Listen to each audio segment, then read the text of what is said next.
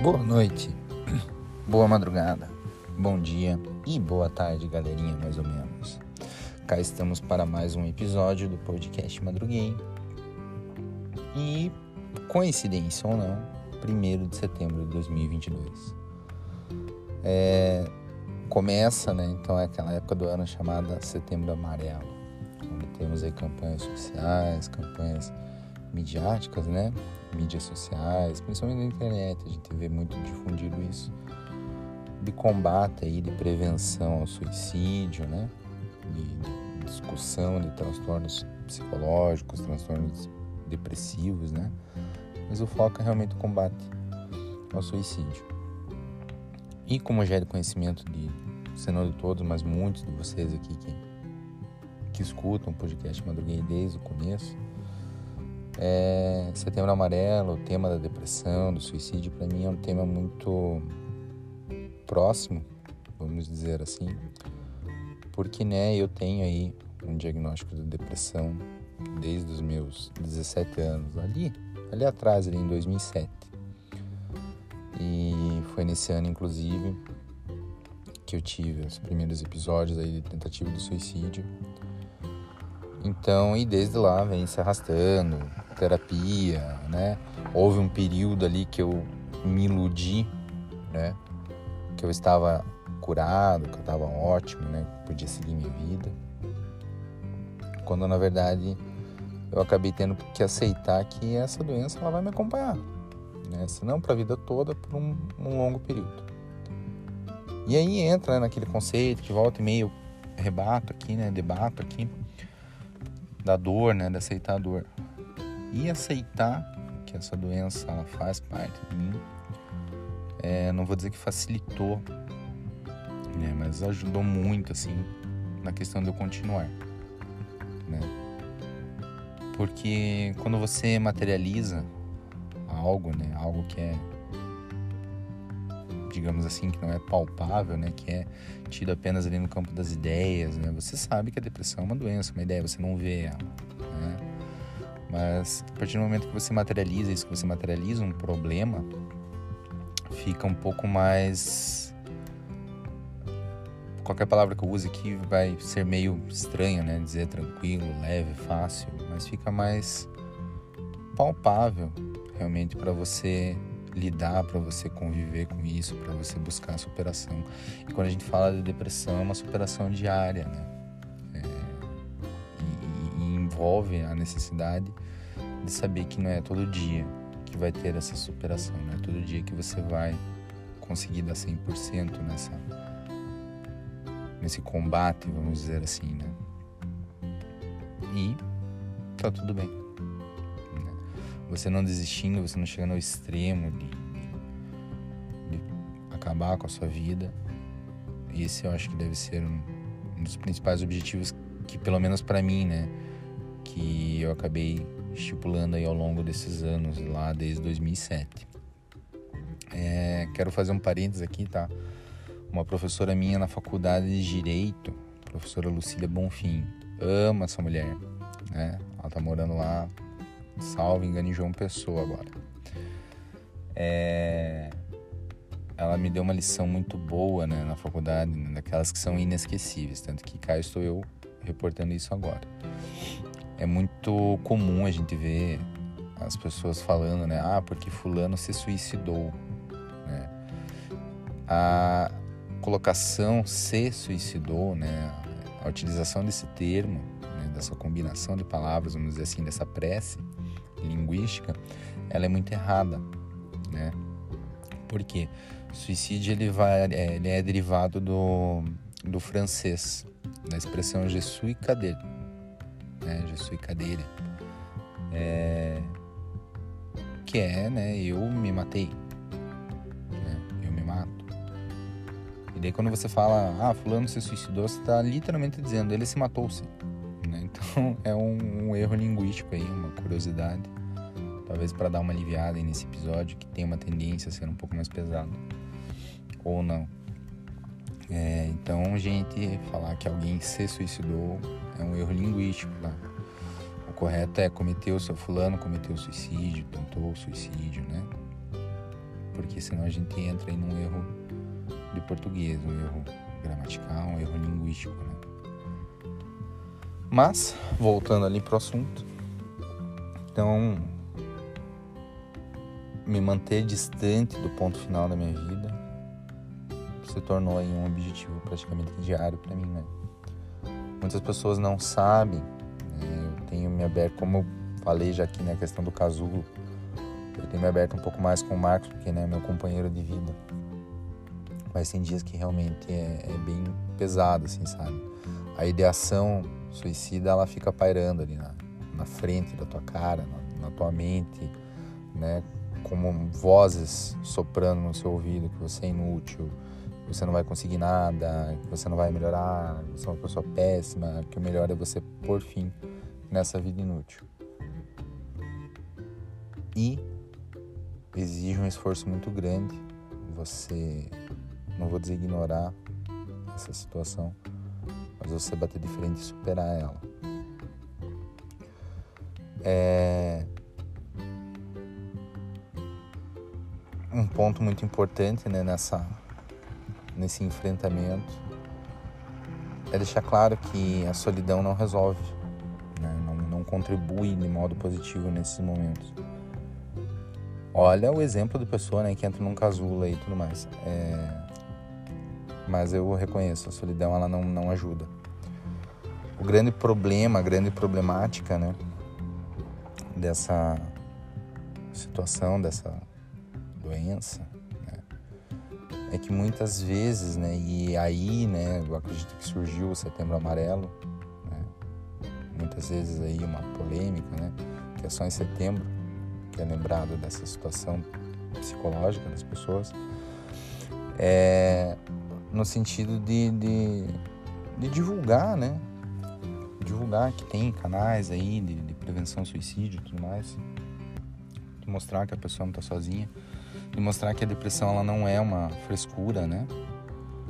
Porque essa é, infelizmente, a reação, ou entre aspas, suporte que nós acabamos por receber da maioria das pessoas, né? As pessoas acham que é frescura, que é falta de Deus. É, às vezes, numa tentativa de te fazer bem, fala uma frase, né? Aquela tradicional: ah, não fique assim, não fique triste, né? E passou, estou feliz. Não, não é assim, né? É, eu sei que é complexo, né?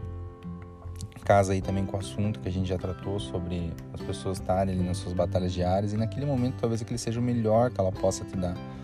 Mas eu também entendo, por, principalmente por estar do lado de cada da, dessa pancada, dessa corda, eu entendo que isso tem uma tendência a só piorar tudo, né? Tipo, gera a sensação em nós de que a pessoa, tipo, porra, não fala merda, amigo e isso causa, inevitavelmente, esse casulo. O entrar nesse casulo, o escolher a solidão. O problema é que quando a gente fica solitário nesses momentos, cara, a voz da cabeça ela fala mais alto e a tendência de dar uma merda é muito grande, né? Mas esse episódio não é só para falar sobre isso, até porque eu já tratei desses assuntos em outros episódios, né? Tem um específico sobre a minha relação com a depressão, é aquele que tem a capa do Coringa, tá? para ajudar aí tem um também falando sobre o Setembro Amarelo, sobre a minha experiência, sobre a minha opinião sobre o Setembro Amarelo. Mas esse episódio eu quero que seja um pouco diferente. Eu quero talvez utilizar esse episódio para mostrar para você, você aí, que nesse momento provavelmente pode estar numa crise de ansiedade, é, pode ter acabado de sair de uma crise de ansiedade, pode estar aí lutando contra a depressão. Cara, você não está só. Eu sei que parece clichê, eu sei que parece que entra nisso que eu falei aí, que algumas pessoas, às vezes, na tentativa de nos ajudar, acabam falando alguma coisa que apenas piora tudo. Mas não é essa a minha intenção. A minha intenção é tentar pegar uma lanterninha e mirar uma luzinha em você de que sim, você é o motivo do sorriso, não de uma, mas de várias pessoas. Sim, é, tem gente que acorda esperando ter notícia sua diariamente.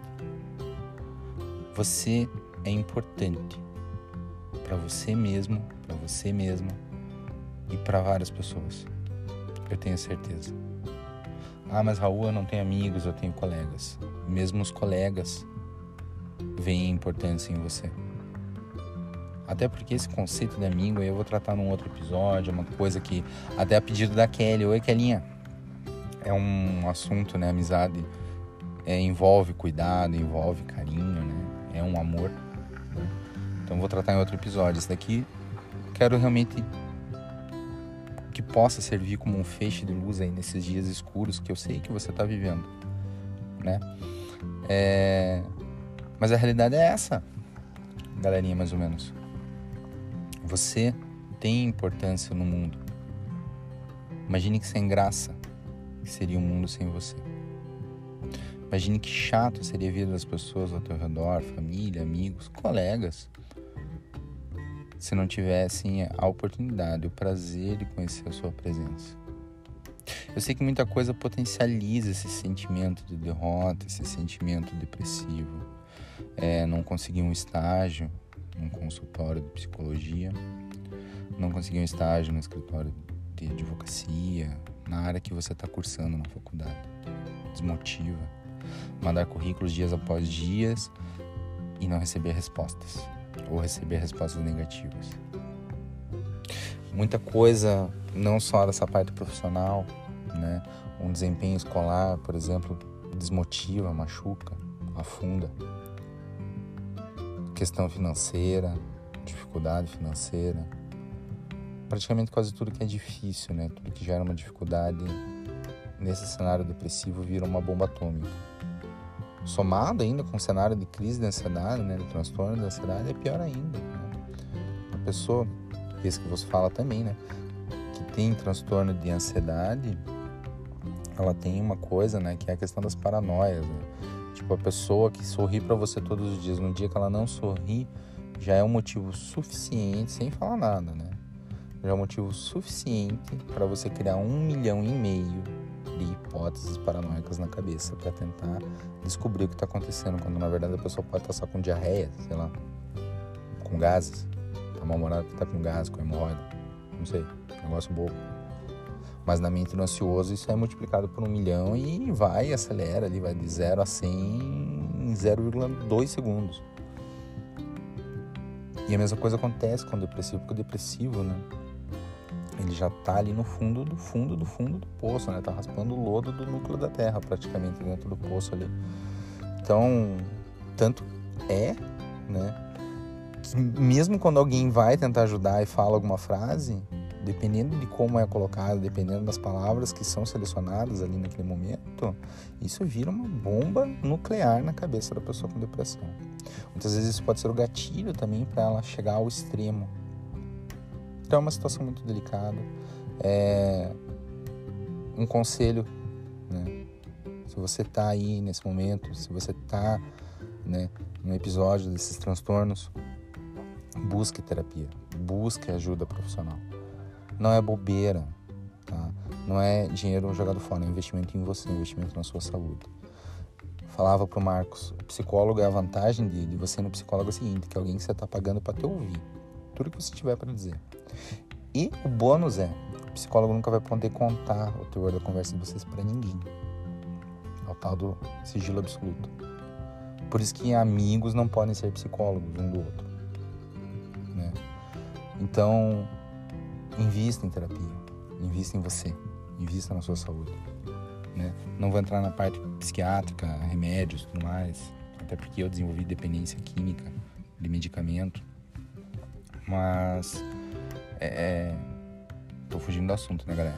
O, o ponto é o seguinte aí. É, eu quero que você. Eu sei que é difícil. É foda pra caralho.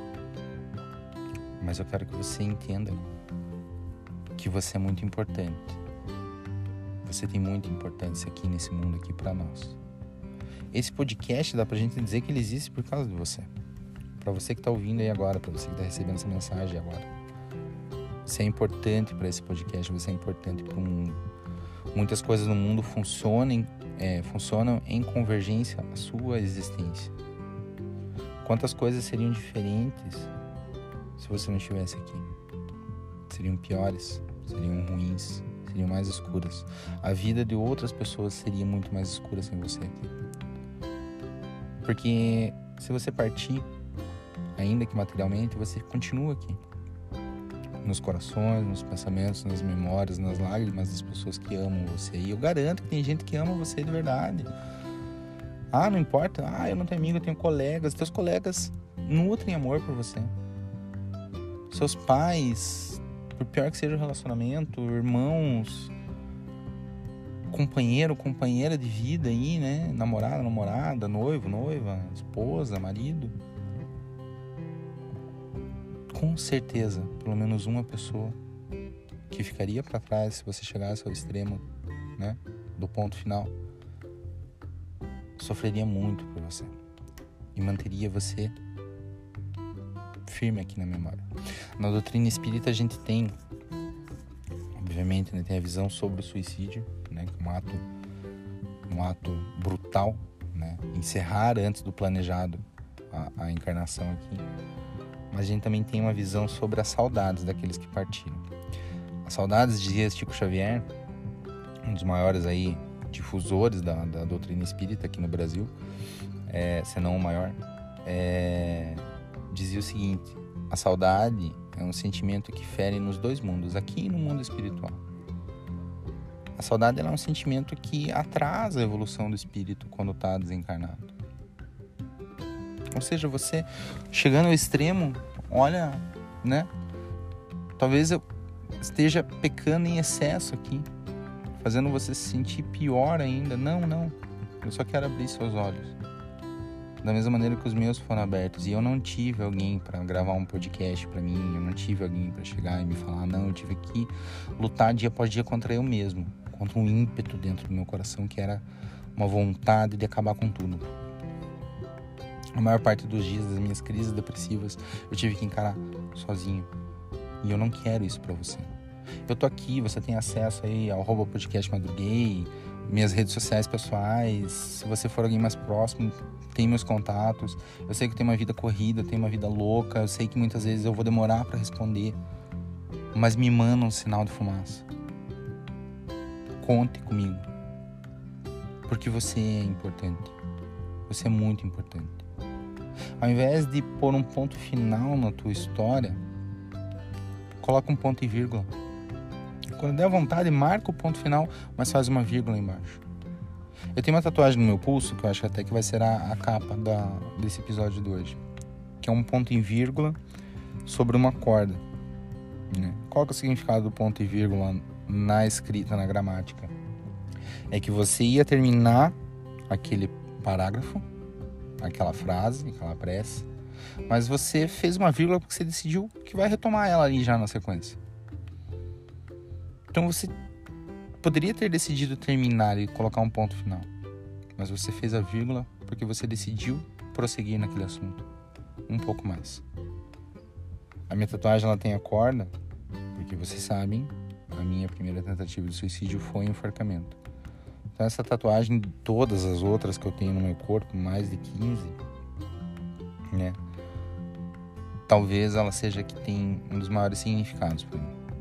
É porque toda tatuagem minha aqui tem um significado, né? menos o unicórnio gordinho na barriga. Esse daqui foi um, um, um luxo, né? Um pequeno sonho que eu tive ali, um surto, um impulso.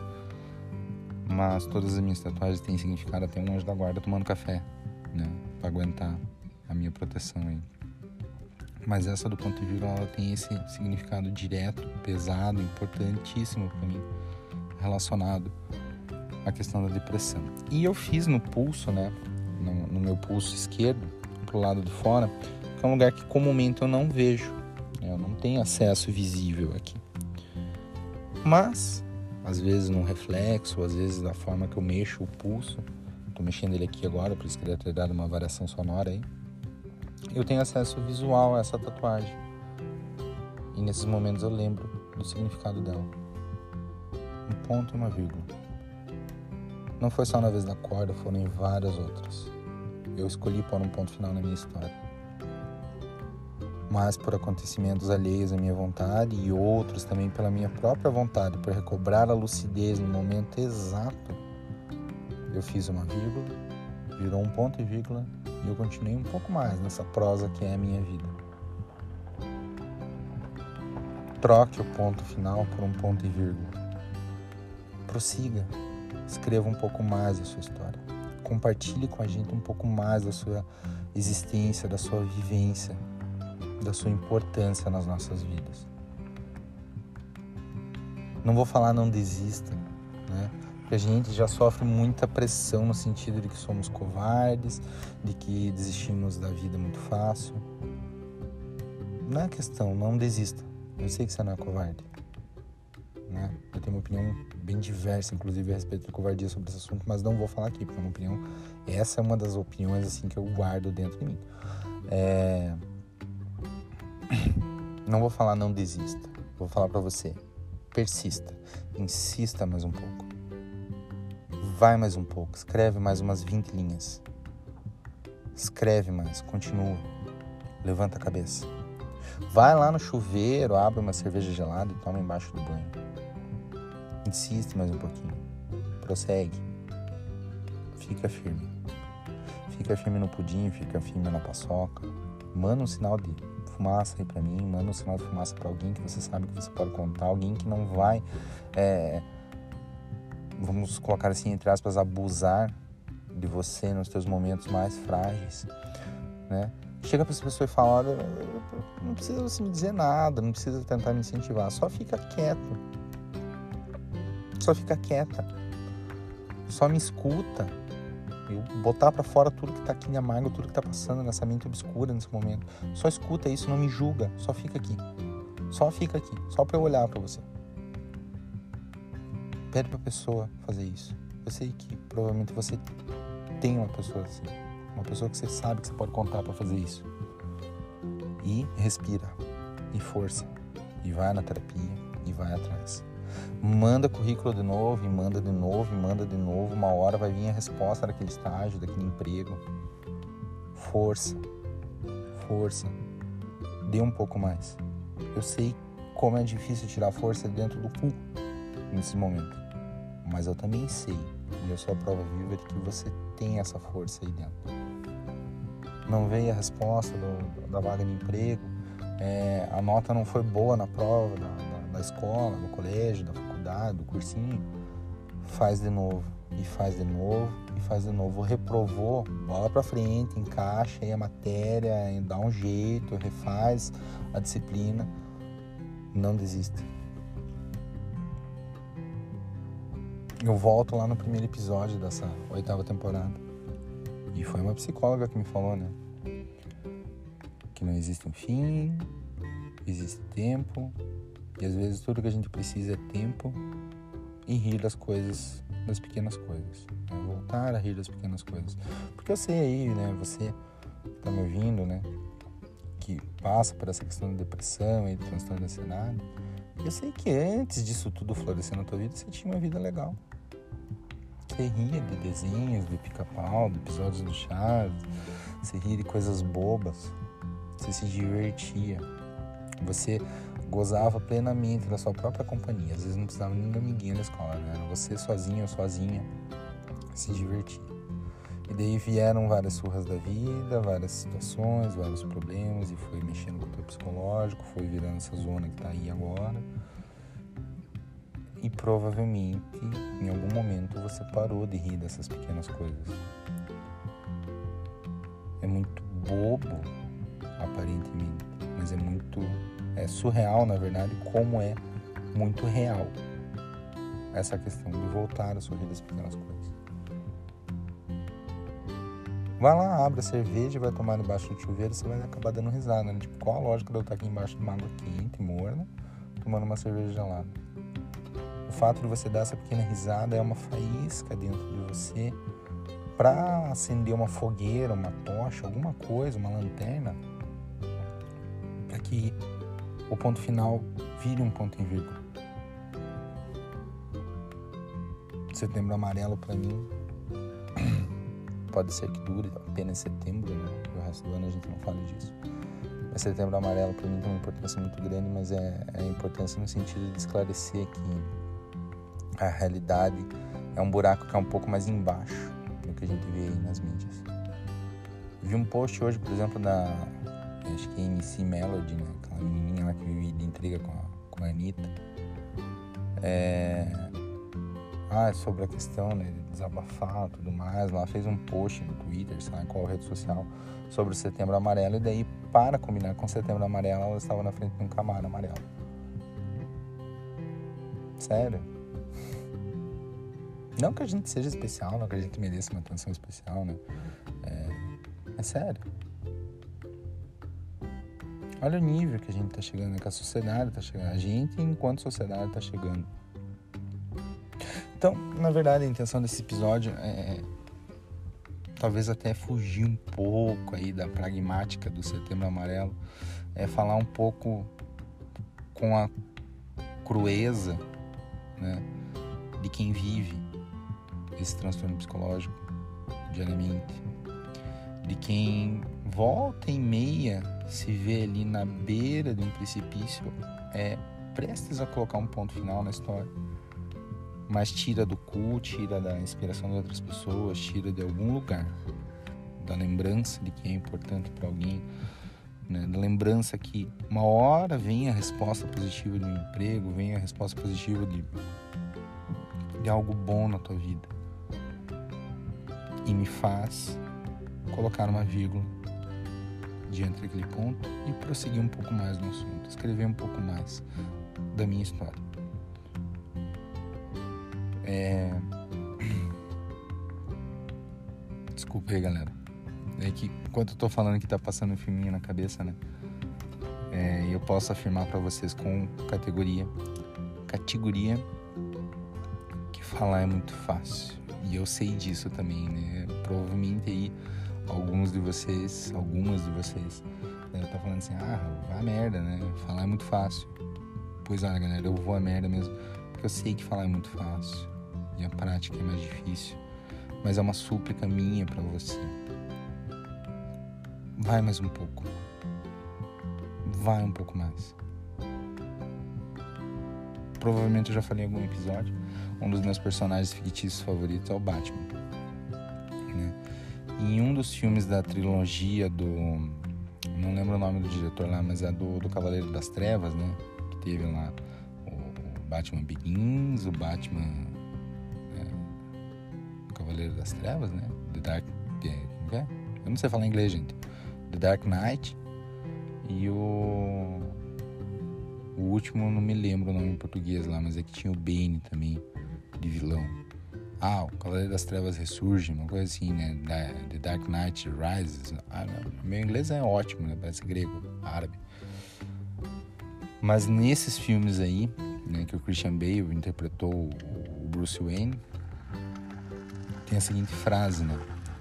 Que a noite ela é um pouco mais escura antes do amanhecer. E com certeza eu já falei algum episódio aqui, porque eu gravava esse podcast nas madrugadas que eu tinha insônia, né? Então eu via o dia nascendo, eu não dormia.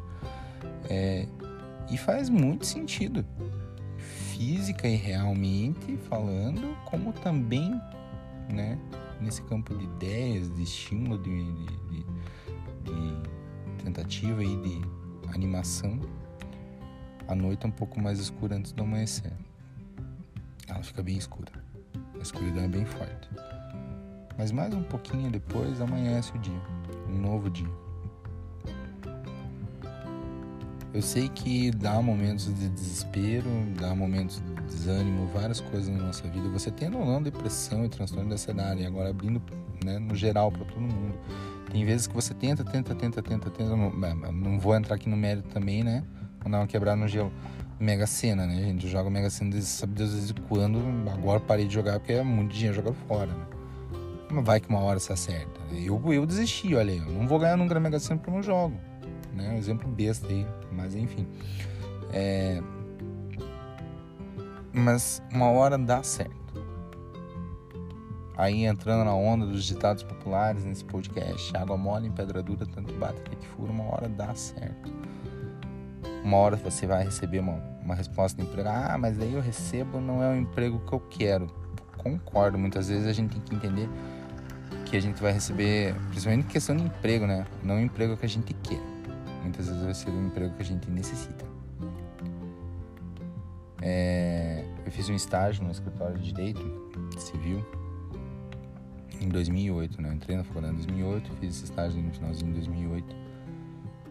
Fui extremamente humilhado, situações bem chatas. Pedi para sair, e daí ali, salvo engano, saí em outubro, novembro de 2008. Tinha que pagar minha faculdade, então eu precisava de outro emprego. Fui procurando, não achava, mandei em loja de shopping. É, assim, não tive. Ai, não, só quero trabalhar em outro escritório. Não, eu precisava de emprego, eu precisava pagar a faculdade. Se fosse necessário eu voltar a entregar panfleto na rua, eu teria voltado. Né? Estive bem próximo disso. E eis que então minha irmã me ajudou muito, né? Um dos anjos da minha vida. Um dos as das penas da minha fênix na panturrilha, aquela que deu pra caralho, que tá né, em aquarela. Ela pagou ali para mim uma assinatura do BNE, nem sei se existe esse site ainda, né? Banco Nacional de Empregos. Né? Que daí com a assinatura você tinha mais visualização lá, tudo mais. O cara mostrou meu currículo bonitinho, né? Naquela época meu currículo era horrível tinha experiência de estágio de panfleto e ter trabalhado em loja familiar. Né? É... E esse, né, que eu fui chamado para entrevista, né? fiz uma entrevista no escritório.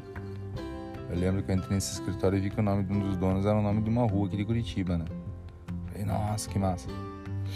Fiz entrevista, na entrevista eu falei merda, né? A entrevistadora perguntou se eu gostava de direito do trabalho, falei que não. Ah, nossa, veja, o nosso escritório é trabalhista. Falei, ah, é que eu não gosto. Tentei remendar ali, né? Eu não gosto.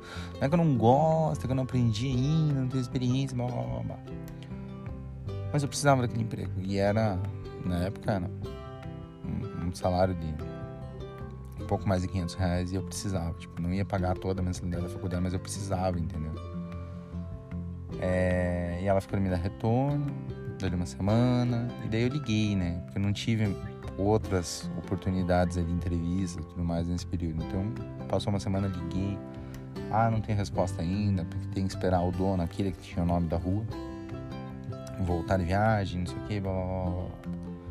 Essa entrevista foi em março, eu já estava desistindo quando ela me ligou, né, a minha entrevistadora, me ligou no finalzinho de abril perguntando se eu poderia começar a trabalhar no dia 4 de maio de 2009. E eu falei, né? Sim, claro. Eu lembro até que no meu primeiro dia de trabalho eu fui com uma gravata de zíper, que era o que eu tinha, uma camisa social de manga curta, uma calça social que eu peguei do meu pai, que era maior do que eu, um sapato, todo desengonçado.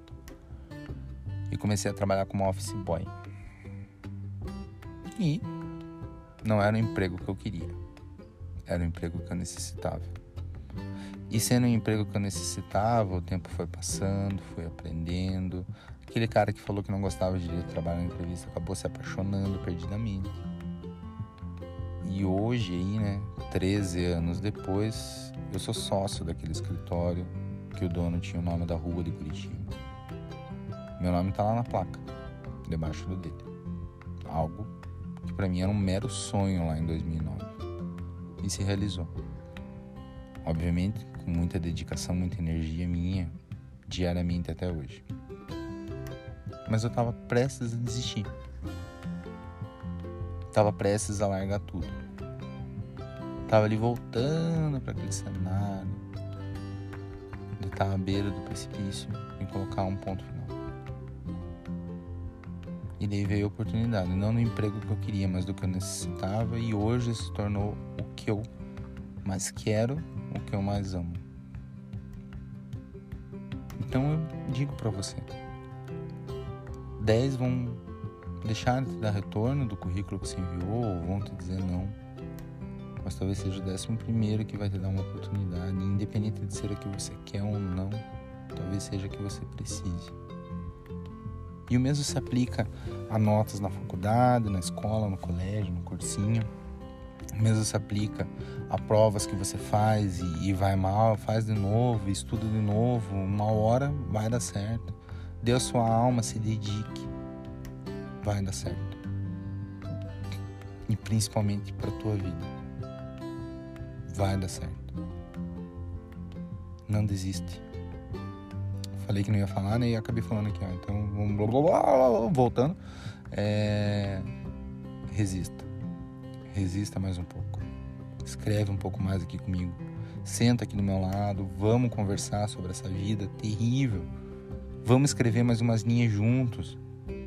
Deixa eu entrar aí nessa tua história também, né?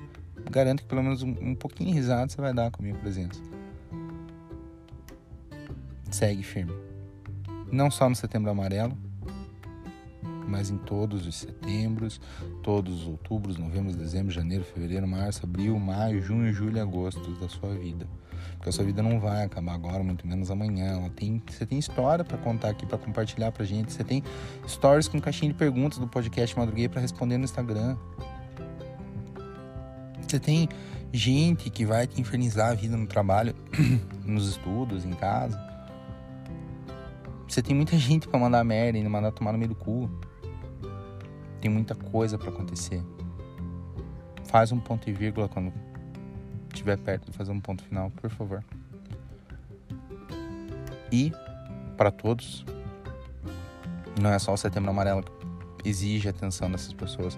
O teu irmão, a tua irmã, teu filho, teu pai, tua mãe, tua avó, um parente próximo teu aí, amigo, né, colega de trabalho, de faculdade, tá passando por batalhas extremas que você nem sabe diariamente. Pode estar ali no fundo do poço. E dependendo do que você falar, só vai dar um empurrãozinho. Então acho que a gente precisa ter mais empatia, não só em setembro, setembro amarelo, azul, roxo, lilás, arco-íris. Não, não, não, não é uma coisa de um mês. É ter empatia com as pessoas no dia a dia. A gente não sabe a, a batalha que os outros estão passando. Não sei por que vai falar Bastilha aqui, né, gente? Meu Deus. É... A gente não sabe, a gente não tem noção. A gente só tem a necessidade, o, o dever de ter empatia. Principalmente empatia é saber isso, ter ciência disso, que a gente não sabe. A gente não sabe todas as coisas, muito menos a gente não sabe o que o outro está passando, o que o outro está sentindo. E isso exige de nós, pelo menos, uma empatia, uma tolerância, um silêncio em algumas ocasiões. E é isso, pessoal.